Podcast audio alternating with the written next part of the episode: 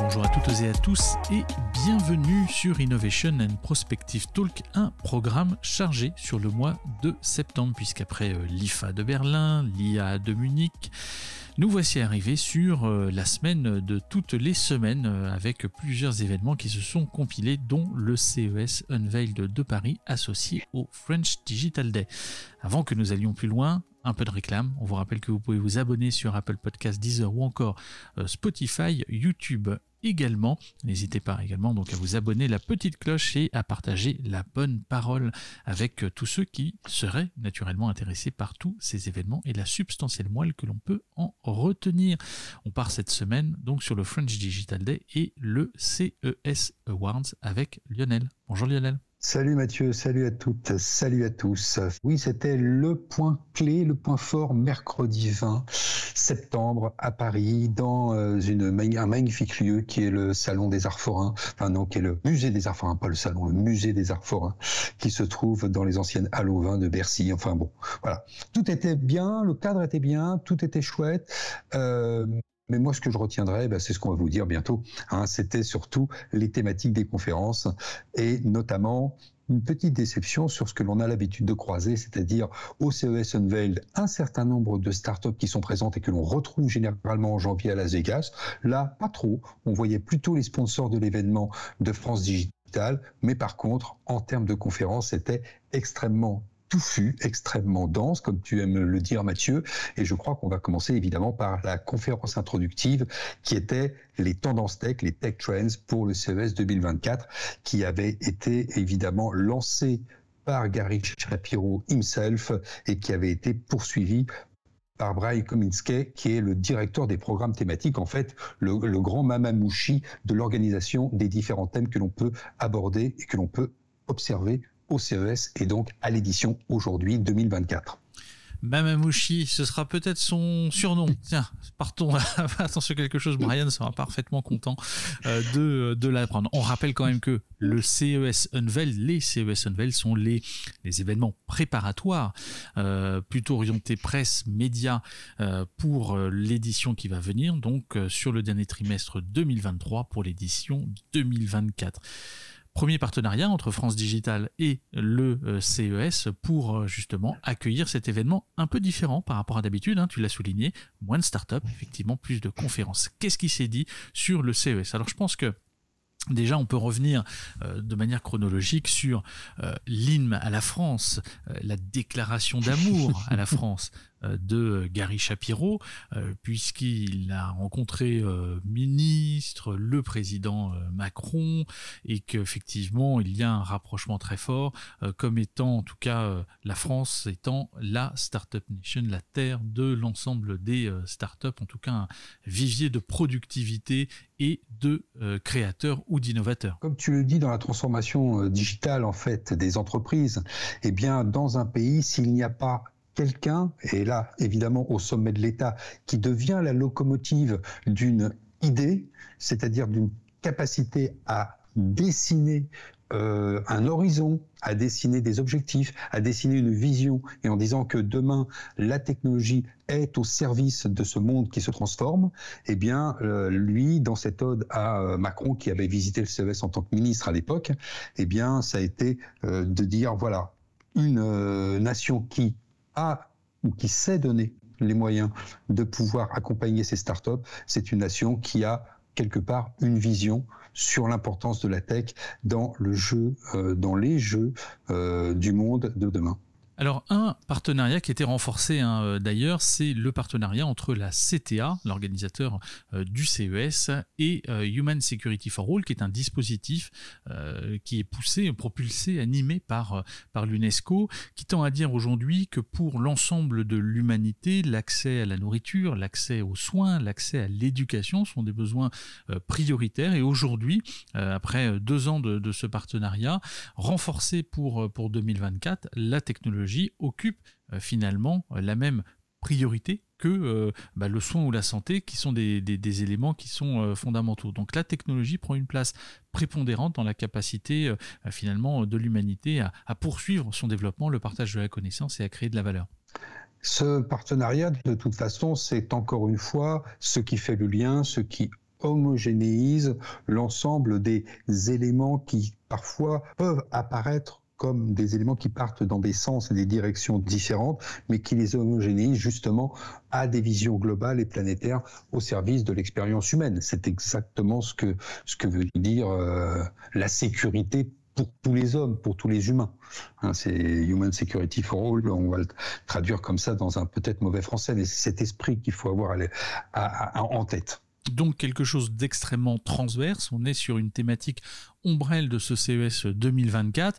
Et derrière tout ça, bah, il y a toutes les thématiques et les topics. Hein. Il y en avait euh, plus plusieurs dizaines l'année dernière sur 2023. On attend le détail fin euh, pour euh, l'édition 2024 qui devrait arriver dans quelques semaines sur le site du CES.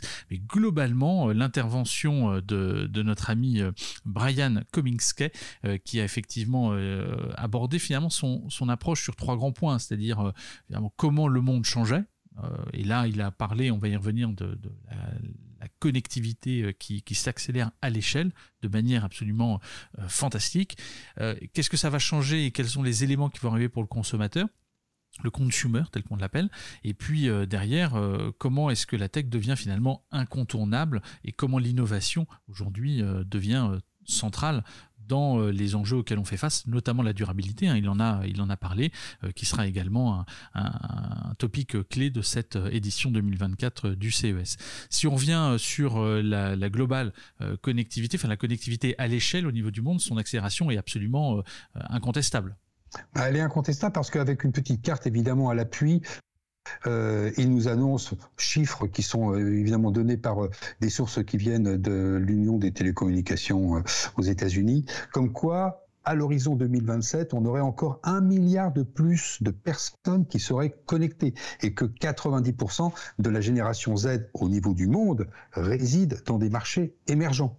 Donc là, on voit bien que euh, nous, on a été largement servi, bien sûr, l'Internet depuis 89, 1989, euh, euh, nous, nous, nous, inonde de ses bienfaits et parfois travers. Mais globalement, il faut aussi que cette connectivité se répande à tous les niveaux, c'est-à-dire plutôt bah, euh, le, continent euh, africain, un certain nombre de zones du sud-est asiatique, etc. Et que là, c'est encore un grand challenge, même si aujourd'hui, on a euh, comme le dit cette connectivité, à l'état de, de, chiffres actuellement, on est autour de 5 milliards de personnes qui, qui sont connectées à l'Internet. Vous voyez, c'est beaucoup, mais c'est pas encore cet Internet mondial. Et c'est dans cet espace-là qu'il y a encore beaucoup de marge de progression et beaucoup de, gains à trouver, notamment dans, euh, les pays, euh, dans les pays émergents, dans les marchés émergents. Et d'ailleurs, euh, il faut revenir sur un point que je voulais citer, que j'ai omis. On a eu, évidemment, la baseline de la ligne éditoriale du CES 2024 de cette année. C'est la technologie au service d'un seul monde, de ce monde unique on est tous sur la même planète et on va dire on est tous dans la même galère ou dans, le même bateau.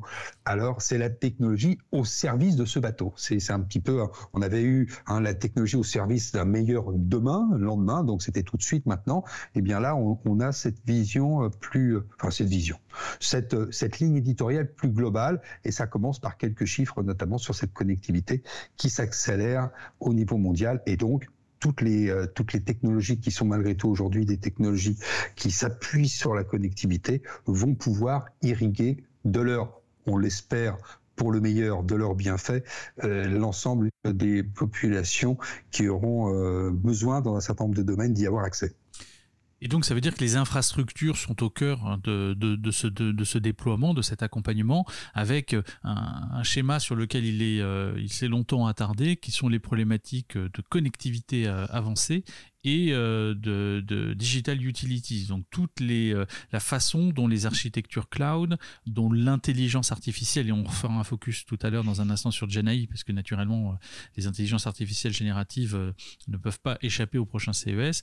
Donc il y a la robotique, les problématiques de cybersécurité qui deviennent absolument centrales et qui reposent, même si bien que ce soit une porte ouverte, c'est toujours important de, le rappeler, sur l'ensemble des, des nouvelles générations de réseaux, à commencer par la 5G ou encore la, 6G, les problématiques de connexion, d'interopérabilité, de micro-réseaux qu'on va retrouver sur, euh, sur l'IoT, et puis euh, les nouvelles technologies que l'on pourra avoir, notamment le, le LiFi euh, sur lequel on va effectivement avoir euh, euh, encore une fois beaucoup de, beaucoup de cas d'application qui peuvent être intéressants, que ce soit dans les hôpitaux, que ce soit dans le streaming, que ce soit dans les applications de type industriel, notamment sur la supply chain, ou encore même sur les problématiques que l'on va pouvoir avoir dans les avions. Il y a énormément de choses sur lesquelles le LiFi effectivement sera, sera intéressant. J'ai hâte de voir l'ensemble des startups qui vont se positionner sur, sur cette technologie au, CES, parce qu'il y a encore beaucoup de choses à dire. En tout cas, on voit bien que cette capacité de la tech et de la technologie à faire euh, finalement à s'appuyer sur la connexion repose de toute façon sur les problématiques d'infrastructure. Rien de nouveau sous le soleil. En tout cas, c'est quelque chose qui est, euh, important à, souligner dans les thématiques du CES, qui est quand même un salon consumer goods, hein, on le rappelle, mais sur lequel, euh, depuis quasiment aujourd'hui une dizaine d'années, on a à faire face à des intégrateurs qui viennent, à des opérateurs télécoms, aux problématiques d'infrastructure qui conditionne finalement la capacité de la Smart City, entre autres, etc., à euh, exister. On a parlé quand même beaucoup, en tout cas, euh, de générative AI également sur ce CES Unveil de 2024. Oui, alors Évidemment, on ne peut pas euh, faire l'économie de, parler d'IA générative, mais l'idée qui était sur justement ce, ce, ce show, ce salon, qui va présenter des solutions à des problématiques précise, c'est pas simplement de dire bah, l'IA générative, ça va être le socle de toutes euh, les solutions. C'est l'idée, c'est de dire qu'est-ce que l'on fait avec, au-delà de cette IA générative, quelles sont les problématiques auxquelles on euh, s'adresse et sur lesquelles on doit s'appuyer.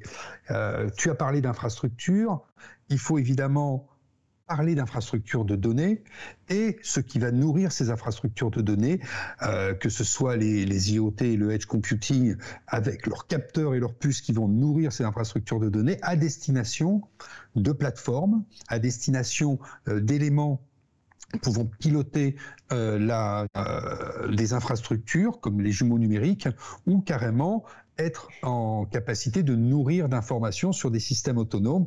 Et là, on fera un petit coup de chapeau parce qu'ils ont été cités plusieurs fois de nos amis du sud de la France d'Aquarobotics, dont on avait longuement parlé l'année dernière et qui ont imaginé un robot autonome pour aller ausculter les canalisations d'eau et repérer les défaillances de celles-ci pour économiser justement des milliards de mètres cubes qui se dissipent dans la nature par des fuites euh, intempestives dans les réseaux d'eau potable. Voilà. Donc c'est Comment on va utiliser l'IA générative? Eh bien, on va l'utiliser pour en support pour aller nourrir et analyser les éléments qui viennent de ces capteurs et qui vont nourrir les infrastructures de données pour une meilleure optimisation des différentes plateformes d'information ou des systèmes autonomes qui vont se nourrir de ces mêmes données. Ça, c'est vraiment l'application même de ces outils à destination de produits ou de propositions de services ou de valeurs que l'on a habituellement sur des, euh, des shows comme le CES. C'est vrai qu'ils ont été cités plusieurs fois. Hein, donc Aqua Robotique, je ne sais pas comment vous êtes démerdés, mais on salue l'initiative euh, française. Euh, alors je pense que si vous avez quelqu'un dédié à la presse, il est excessivement bon. Voilà. Donc en tout cas, à noter. Hein, euh, quand tu soulèves tous ces éléments, euh, Lionel, c'est cette notion d'écosystème euh, que Brian a mis en avant sur, cette, sur cette thématique Beyond Generative AI, donc sur lequel il y a effectivement beaucoup de choses. Parce que l'IA va impacter durablement la société, les êtres humains, les travailleurs, en tout cas la population avec euh, euh, un impact qui est quand même assez euh, perceptible. C'est-à-dire que les Américains, dans une justement une étude qui a, poussé la CDA en septembre 2023, sont 22% hein, en tant qu'adultes à penser que l'intelligence artificielle les impacte déjà, quand ils ne sont que 10% à prétendre ou à supposer la même chose aux Pays-Bas. Donc on voit qu'il y a des différences de perception. En tout cas, tout le monde est convaincu, très sincèrement, que dans les moins de 5 ans, enfin dans les 5 ans et dans les quelques 5 années qui vont venir, euh, la majorité des personnes pensent que l'IA va effectivement les impacter durablement. Mais c'était intéressant, cette, cette perception court terme moyen terme, long terme, qui en fonction des, pays était assez intéressant. On voit que les, pays du Nord, globalement, hein, Pays-Bas notamment, l'Angleterre également, pensent que voilà, l'IA les impacts déjà, mais en faible quantité. Globalement, c'est plutôt d'une vision à 2, 3, 4 ans. Ah, globalement, tout de suite, non. Et alors que les Américains, c'est totalement euh, presque l'inverse. Donc ça, c'était euh, intéressant. Donc aller au-delà du buzzword et essayer de se centrer sur les véritables cas d'usage et valeurs euh, que, que l'intelligence artificielle peut, dans un périmètre donné, apporter et solutionner en termes de productivité. il a parlé aussi bah, de ce, monde digital qui devient plus fort avec une connexion de notre environnement dans lequel finalement la maison, dans lequel notre santé, l'individu euh, et, connecté avec une vraie force, en tout cas, euh, du software euh, sur, sur le sujet du digital. On ne peut plus faire la différence et le distinguo entre le software d'un côté et les services associés et le hardware. Les deux travaillent ensemble de manière très significative. Et ce que j'ai trouvé pertinent, Lionel, c'est le sujet autour du gaming. Il a beaucoup parlé aussi du jeu comme étant un sujet de convergence technologique, immersive et consort. Alors, au sujet du gaming, ce qui est intéressant, c'est d'abord de, faire un point sur l'environnement du gaming aujourd'hui. Hein. Le gaming, il se fait à, trois niveaux. Il se fait bah, sur son PC traditionnel, il se fait sur sa console, euh, et puis il se fait sur son mobile. Et c'est vrai que sur son mobile, bah, c'est presque la moitié hein, du gaming qui est du casual gaming directement sur mobile. Et la perspective aujourd'hui euh, sur l'évolution de ce gaming, eh bien, c'est notamment vers du gaming beaucoup plus immersif. Alors ça, c'est vrai qu'on en voit des expérimentations depuis très très longtemps, mais est-ce qu'ils vont pouvoir arriver à trouver une forme d'adoption par rapport aux dispositifs que l'on doit chaussées, que ce soit des gants, que ce soit des casques de réalité virtuelle ou de réalité augmentée, etc. Peut-être que euh, quand Apple va euh, débarquer avec euh, son, son, Vision, ça va révolutionner l'environnement, on va dire, de la réalité mixte. Je ne sais pas. En tout cas, eux prévoient que si 70 et un peu plus des adultes aux États-Unis sont des amateurs de jeux en format aujourd'hui, demain, ils seront davantage sur des jeux qui seront en portabilité, peut-être avec des dispositifs dédiés, comme euh, une Nintendo Switch aujourd'hui améliorée, et en immersivité avec euh, probablement des dispositifs comme euh, celui, celui d'Apple qui, qui descendra probablement dans quelques dans quelques mois des sphères tarifaires qui dépassent les 3000 quelques euros, je crois, dans les estimations, à quelque chose qui sera un peu plus raisonnable, à partir du moment, évidemment, où il y a une véritable valeur perçue dans l'usage de ce type de dispositif extrêmement complexe et extrêmement, euh, on va dire, polyvalent. Effectivement. Et en tout cas, ce qui était intéressant, c'était le sujet euh, sur portabilité immersive. Enfin, tu as souligné ce, côté qui est vraiment la multimodalité, finalement, ou opérabilité euh, du jeu. On considère le gaming comme pour tout le monde et partout. Et ça, c'est quelque chose qui, est, euh, qui, qui a peut-être déciloté euh, l'industrie hein, entre les, les, différents acteurs, euh, PC, portable, enfin portable mobile ou, ou, ou console, par exemple. Il a estimé d'ailleurs hein, 164 millions de gamers, si je reprends mes notes, mmh, âgés de 13 à 64 ans. C'est, il y a quand même un marché important, sachant que, bon, alors c'est les données, encore une fois, US, mais 73% des jeunes, enfin des adultes sont des joueurs. Donc ça laisse effectivement un, un sujet vers euh, l'immersive et le portable. Bon, alors après, euh, on n'aura pas tous les Sense Glove Nova à la maison, euh, ces, gants, ces gants qui nous permettent de retoucher, de ressentir les, les matières, les retours de force dans les mondes immersifs. De même que l'accès au prochain casque d'Apple laisse quand même présager un marché relativement niché, tout du moins pour l'instant.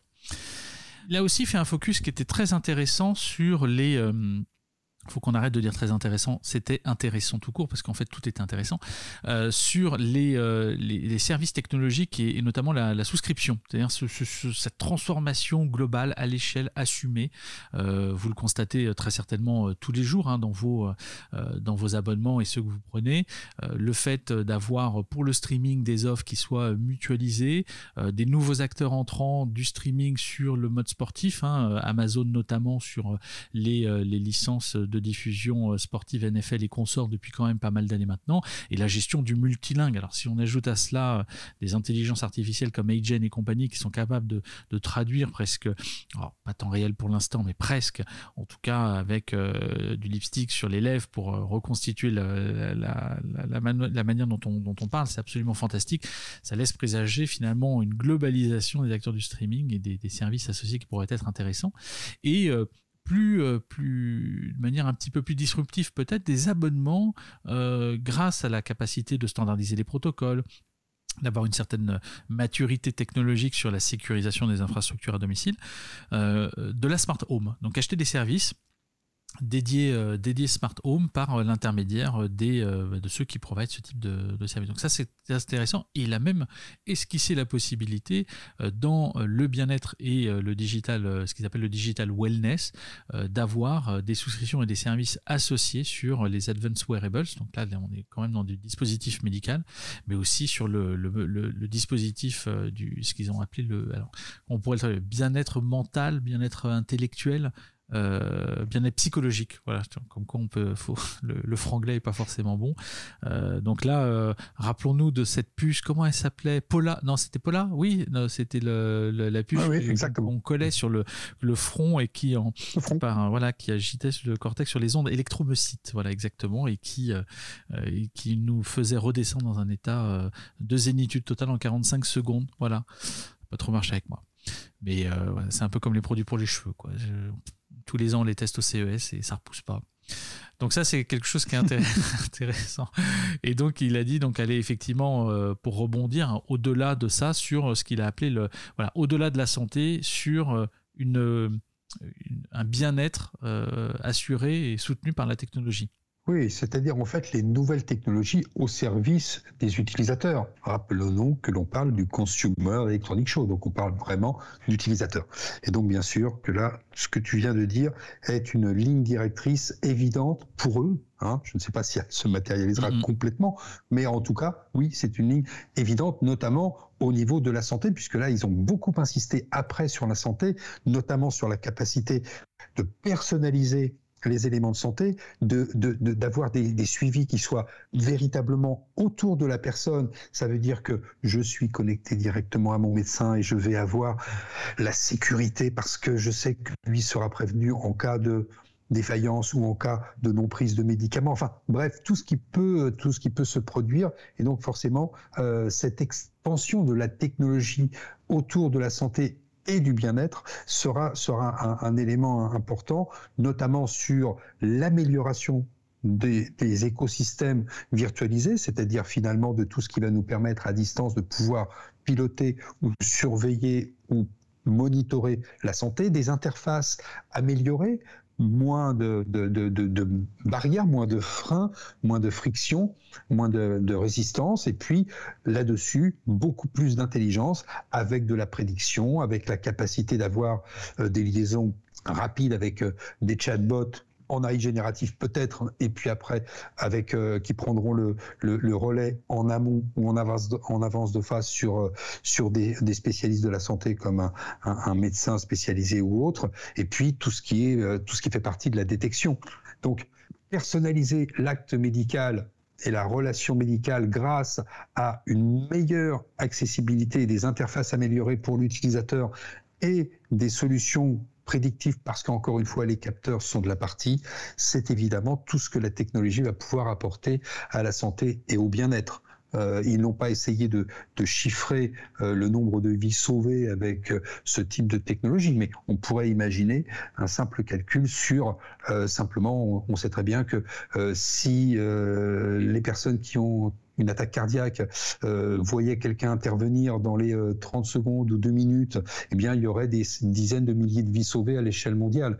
Euh, c'est pour ça d'ailleurs qu'on demande aux personnes vous, moi, nous, euh, de savoir faire les, premiers gestes en attendant qu'un euh, professionnel arrive avec sa, petite boîte à malice, le SAMU et compagnie, pour justement pouvoir éviter quelques dizaines de milliers de morts. Et eh bien voilà, on, est sur comment la technologie pourrait se substituer à tout ce que nous, nous serions euh, en mesure d'apprendre pour sauver une vie si à côté de nous on a quelqu'un qui fait une crise cardiaque, par exemple. Exemple illustré. Mais on ne s'arrête pas là, puisque évidemment là on était sur le, chapitre qu'abordait euh, Brian, c'était ce chapitre sur les prochaines étapes pour le consommateur, euh, les, prochaines expériences utilisateurs, forcément les expériences utilisateurs, et toi en plus tu as animé sur la mobilité, euh, ou co-animé plutôt sur la mobilité, une conférence sur ce FD c'est évidemment l'avenir non pas forcément de l'automobile pure, mais l'avenir de la mobilité. Alors ils ont euh, effectivement parlé beaucoup de mobilité, enfin d'automotive, parce que quand même le CES reste souvent le Cars Electronic Show, mais oui, plus largement, c'est la mobilité qui se, qui se redéfinit. Ce qui est, euh, je dirais, intéressant, alors on va retrouver les grandes thématiques dont on avait parlé euh, sur les précédentes éditions, l'électrification, le mix énergétique de la voiture, les problématiques ADAS ou self-driving, tous les sujets qui vont permettre d'augmenter à la fois les problématiques de de déplacement, donc avec des capacités peut-être de rechargement plus rapides, des capacités de enfin, des batteries qui vont être capables de rouler euh, plus longtemps, euh, une augmentation euh, native de la sécurité grâce à tout l'algorithmique embarqué qui va permettre justement de solutionner les problématiques de vigilance, d'accidentologie, etc. Mais il y a une thématique qui était qui vont peut-être mettre à l'épreuve cette année peut-être moins dans le design ou les grands écrans 50 pouces, etc., qui est une dimension moins technologique sur le hardware et plus expérientielle. Et donc, en fait, ce qu'ils estiment, hein, c'est que 97% des, des, nouvelles euh, voitures euh, vont embarquer aujourd'hui des technologies. Euh, alors, ils ont appelé ça touchscreen parce que pour l'instant, on parle encore de, toucher l'écran et de plus appuyer sur un bouton. Donc, ça veut dire des retours à rétroabsorption optique. C'est tous ces sujets-là qui vendent, mais bien, bien entendu, on va aller aussi vers le touchless. Donc, le, le touchless, c'est très, très, touchless, ce sera peut-être mieux. Tout, voilà. Donc, enfin, je vais le dire en français, touchless, voilà. Et donc, on va avoir cette, cette notion euh, d'expérience dans la voiture immersif pour les passagers, très certainement pour le conducteur, pour euh, améliorer l'expérience in-car. Ça va passer par des services, ça va passer par du contenu, ça va passer par la capacité de connecter ses hardware existants, ses mobiles, ses tablettes ou autres à l'intérieur. Donc on voit qu'il y a voilà, quelque chose qui est en train de se passer sur cette dimension euh, qu'on appelait, euh, rappelle-toi, en 2015-2016, dans les l'extension du domicile privé qui se poursuit dans la voiture, etc. Et on, bah, on y arrive, mais on y arrive non plus en mode POC, on y arrive euh, parce que ça commence à s'intégrer. Et ça, ça change la donne. Hein. Rappelle-toi BMW il y, a, euh, il y a 3 ans, je crois, ou 4 ans, qui présentait euh, au CES euh, son intelligence, parce que c'était en 2018, je crois, c'était l'année d'après Alexa, où il présentait euh, une interaction vocale euh, et en même temps gestuelle qui permettait de dire, quand tu pointais du doigt quelque chose dans la rue, depuis ton environnement dans ta voiture, la voiture te répondait en te disant, bah oui, il s'agit de la, du restaurant truc, est-ce que tu veux que je te fasse une réservation, etc. Donc voilà, ça c'est des choses qui commencent à passer en mode VP, un peu plus marqué, positionnement, et puis progressivement, bah, cette technologie pénètre, voilà, quelques années après, le quotidien des nouvelles voitures. Et ça, c'est quand même quelque chose d'absolument intéressant. Je reviens juste sur un point qui m'a quand même marqué euh, sur sa présentation, parce que j'ai oublié de, de, le préciser quand tu parlais de santé. Il y a quand même une thématique sur Around the Pill. Donc moi, j'attends de voir au niveau des pilules si on commence à nous mettre des micro-robots qui vont faire, euh, tu vois, de la traçabilité réelle du médicament, de son, euh, etc. Ça, ça va être absolument euh, passionnant. Mais bon, voilà, à quand de toute façon le côté expérientiel et médical de la voiture Peut-être que demain la voiture sera aussi un asset de santé qui va monitorer l'ensemble des facteurs physiologiques, biologiques de son conducteur et de ses passagers pour se prémunir d'une attaque cardiaque ou autre. Hein. Il y a peut-être des choses à explorer. En tout cas, beaucoup de de thématiques qui vont être abordées. On voit que la santé euh, va être naturellement très présente. On voit que l'automotive et la mobilité vont également l'être. On voit que les problématiques de circularité, euh, euh, de, durabilité seront naturellement présentes. De servir l'humanité au sens propre du terme, l'humain, on pourrait dire, ça suffira bien. voilà, comment la tech va pouvoir transformer et améliorer la condition humaine. tous ces sujets qui sont absolument passionnants, mais qui ne feront pas l'économie effectivement de bah, d'une vision un peu deep tech, un peu profonde, c'est-à-dire aller avoir des, technologies qui vont changer véritablement le, marché et agir comme étant des game changers. Et il a soulevé d'ailleurs en terminant sa conférence, avant de, de parler de terminer sur une note plus green, de finalement de l'ensemble des investissements qui étaient faits, ne serait-ce qu'en Europe, hein, sur Q2 2023. Il estimait à 3,6 milliards les investissements qui étaient dédiés à la fois à l'espace, qui était en numéro 1, hein, donc des, des investissements deep tech sur, sur le début de le début d'année. Donc l'espace, l'énergie. On voit bien naturellement que les problématiques de type hydrogène qu'on sort, qui vont tourner autour du mix énergétique, sont absolument représentées. Semi-conducteurs, on quand même dans le dur du sous-jacent technologique, et euh, transportation, alors bon, ça il y a effectivement beaucoup de choses, et quantum, voilà, quantum et intelligence artificielle. Donc en premier, c'est quand même l'espace qui euh, semble euh, être le fer de lance actuellement des, des, investissements en termes de en termes de thématiques. Et ça, c'était aussi important de le soulever, parce que l'année dernière, hein, on se rappellera que c'était une thématique médiatiquement bien reprise, mais euh, matériellement assez petite en termes d'espace. Euh, il y, a assez peu de choses en réalité sur l'espace euh, par rapport à d'autres catégories, malgré la résonance médiatique de celle-ci. Après, après, après l'espace, c'est l'avenir de la connectivité.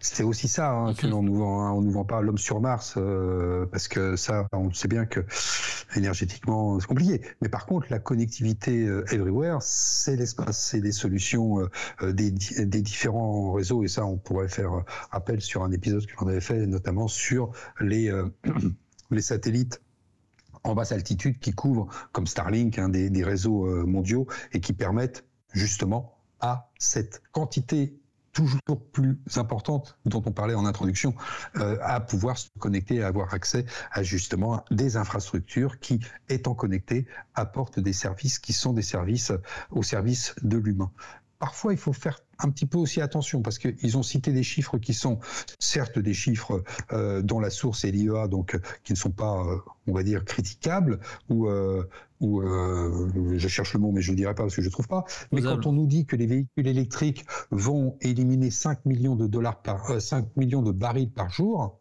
à l'horizon 2030, et on se dit waouh, super. Enfin, aujourd'hui, la planète consomme plus de 100 millions de barils par jour, hein. donc c'est 5 ça veut bien dire que euh, d'abord que cette transformation, quel que soit le domaine, que ce soit dans la santé, que ce soit dans le divertissement, que ce soit dans la, mobilité, elle va se faire quand même très lentement. Parce que je te retrouve bien la Lionel. Bah oui, il faut être clair quand même. Hein. C'est 5 millions, c'est énorme pour nous parce qu'on fait le plein de 60 litres de notre voiture, mais on en consomme 100 à l'échelle mondiale aujourd'hui.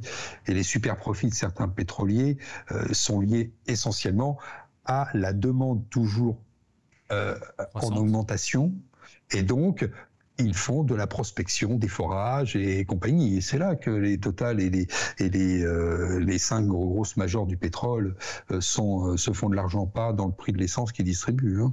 Donc voilà. En, tout cas, c'est ça qui est intéressant sur ce type de, de, de conférences, de salons et de et de et de phase sur ce qui va s'y passer. C'est parfois des des chiffres qui peuvent vous, vous faire un peu tiquer parce que c'est à la fois enthousiasmant mais quand on se, remet sur la vraie réalité des choses, on se dit c'est enthousiasmant, mais il va falloir du temps. Et c'est le temps qui nous manque. C'est ça un petit peu la difficulté. Je pense que c'est notre principal ennemi à tous, le temps également de ces épisodes. Lionel, on était quand même sur un événement qui a duré une journée, la matinée plutôt dédiée au CES. Et puis ensuite, une multitude de conférences qui étaient organisées donc sur le France Digital Day, qui est un événement organisé par France Digital. Des conférences, euh, alors, compliqué de toutes les suivre, voire impossible, puisqu'il y avait euh, jusqu'à cinq lieux de conférences et que ces conférences avaient lieu essentiellement à partir du début d'après-midi, euh, après le lunch qui servait au, networking de tous les participants. Ce qui était intéressant, c'est que un certain nombre de conférences réunissaient de, de, de très éminents speakers. Alors, on va pas féliciter Mathieu d'en avoir fait partie, mais on peut le faire. Ah, tu es trop gentil, tu es trop bon, Lionel. on y retrouvait Luc Julia, on y retrouvait tout un tas de, personnes qui, euh, apparaissent comme étant euh, éminents dans le domaine. Et c'est vrai qu'on y a parlé beaucoup de technologies, d'éléments digitaux, sur comment nous allons pouvoir, dans les différents domaines, et c'est pour ça qu'il y avait autant de, conférences, pour comment nous allons pouvoir, dans les différents domaines, avoir euh, une problématique digitale qui vienne en levier d'amélioration ou d'expérience sur le domaine traité sur la santé, comment, sur la mobilité, comment, sur le gaming, comment, sur l'agriculture, sur les finances, sur la connectivité généralement dans, la, le, citoyen connecté, comment dans tous ces domaines de la vie, Hein, Human Security for All, bah dans tous ces domaines de la vie, comment les technologies, et ça c'était une petite découpe, où on imagine des, tranches de, pain très très finement tranchées. Et eh bien voilà, c'était à peu près le programme, des conférences. c'est clair. il, y en a une, il y en a une qui était d'ailleurs assez, assez marrante pour initier l'après-midi. C'était est-ce que le Web 3 est déjà has-been? Et donc j'ai trouvé ça assez intéressant parce que dans cette manière aussi de projeter des, technologies dont on parle euh, beaucoup euh, et, de voilà d'essayer de les reconsidérer en, l'état de, ce qu'elles sont et de ce qu'elles ont véritablement apporté. Donc aller au-delà du hype médiatique et, euh, voilà beaucoup de conférences tu l'as souligné avec des speakers qui avaient un niveau voilà j'ai trouvé des speakers ultra bien positionnés, pertinents, des exemples concrets. On était on n'était pas dans l'enfonçage de porte ouverte. Hein. Et puis on a quand même eu de la chance parce qu'il a pas plu. Je pense qu'il faut dire aussi ce qui est, parce que euh, dans les trois scènes principales, euh, il y en avait quand même une qui était bien à l'extérieur. Et, euh, et c'est vrai que voilà, il n'y a pas eu trop de vent il n'a pas plu, il a fait beau, tout le monde était content et je pense qu'effectivement on a passé une très bonne journée et soirée euh, puisque tout ça s'est prolongé jusqu'au bout de la nuit. Donc un CES 2024 euh, avec beaucoup de topics qui vont arriver, euh, passionnant. Je pense qu'on va encore passer une année super dense et puis un French Digital Day sur lequel il y avait une très belle énergie, un lieu en même temps très sympa, des talents qui passaient, voilà, des artistes. il y avait voilà une forme d'énergie extrêmement positive et tourner vers la façon dont la tech peut euh, durablement impacter l'humanité. En tout cas, c'était euh, un kiff de passer cette journée. Merci donc à toutes les, euh, les, voilà, les équipes organisatrices de cette journée. Est-ce qu'on a tout dit, Lionel? Alors, on n'a pas tout dit. Il faut savoir que le CES Unveiled d'Amsterdam n'est organisé que le 12 octobre. Hein, je vous rappelle que habituellement les CES Unveiled sont mi-octobre. Là, c'est vrai que pour caler au French Digital Day, ils se sont associés et ils ont fait leurs annonces, entre guillemets, leurs annonces de ligne éditoriale, là, ici, maintenant, presque fin septembre, mais on a un petit peu d'avance. Et donc, la semaine prochaine, c'est surtout X-Mobility au Mans. Voilà. Mais écoutez, merci à tous de votre écoute. Partagez la bonne parole, cette énergie positive autour de la tech et de l'innovation, en espérant vous avoir fait vivre les, voilà, la substantielle moelle de ce qu'il fallait retenir, de ce que nous, nous avons retenu. Hein. On ne retient pas tout sur le CES Unveiled de Paris. Et puis, euh, on se retrouve très vite pour de nouvelles aventures. Semaine prochaine, donc, eh ben, effectivement, ce sera plutôt autour de X Mobility. Et là, Lionel part en vadrouille au Mans, sur lequel il partira avec son attaché caisse euh, pour enregistrer Renault 25 Chabat d'intérieur cuir, pour enregistrer de multiples interviews et vous faire les restitutions de X Mobility, qui est le salon qui va réunir tout l'écosystème de la mobilité et les principales pépites start-up du moment. Voilà, et ben si on a tout dit, abonnez-vous, partagez la bonne parole et on se retrouve très vite pour de nouvelles aventures autour de l'innovation. Salut Lionel. Salut Mathieu.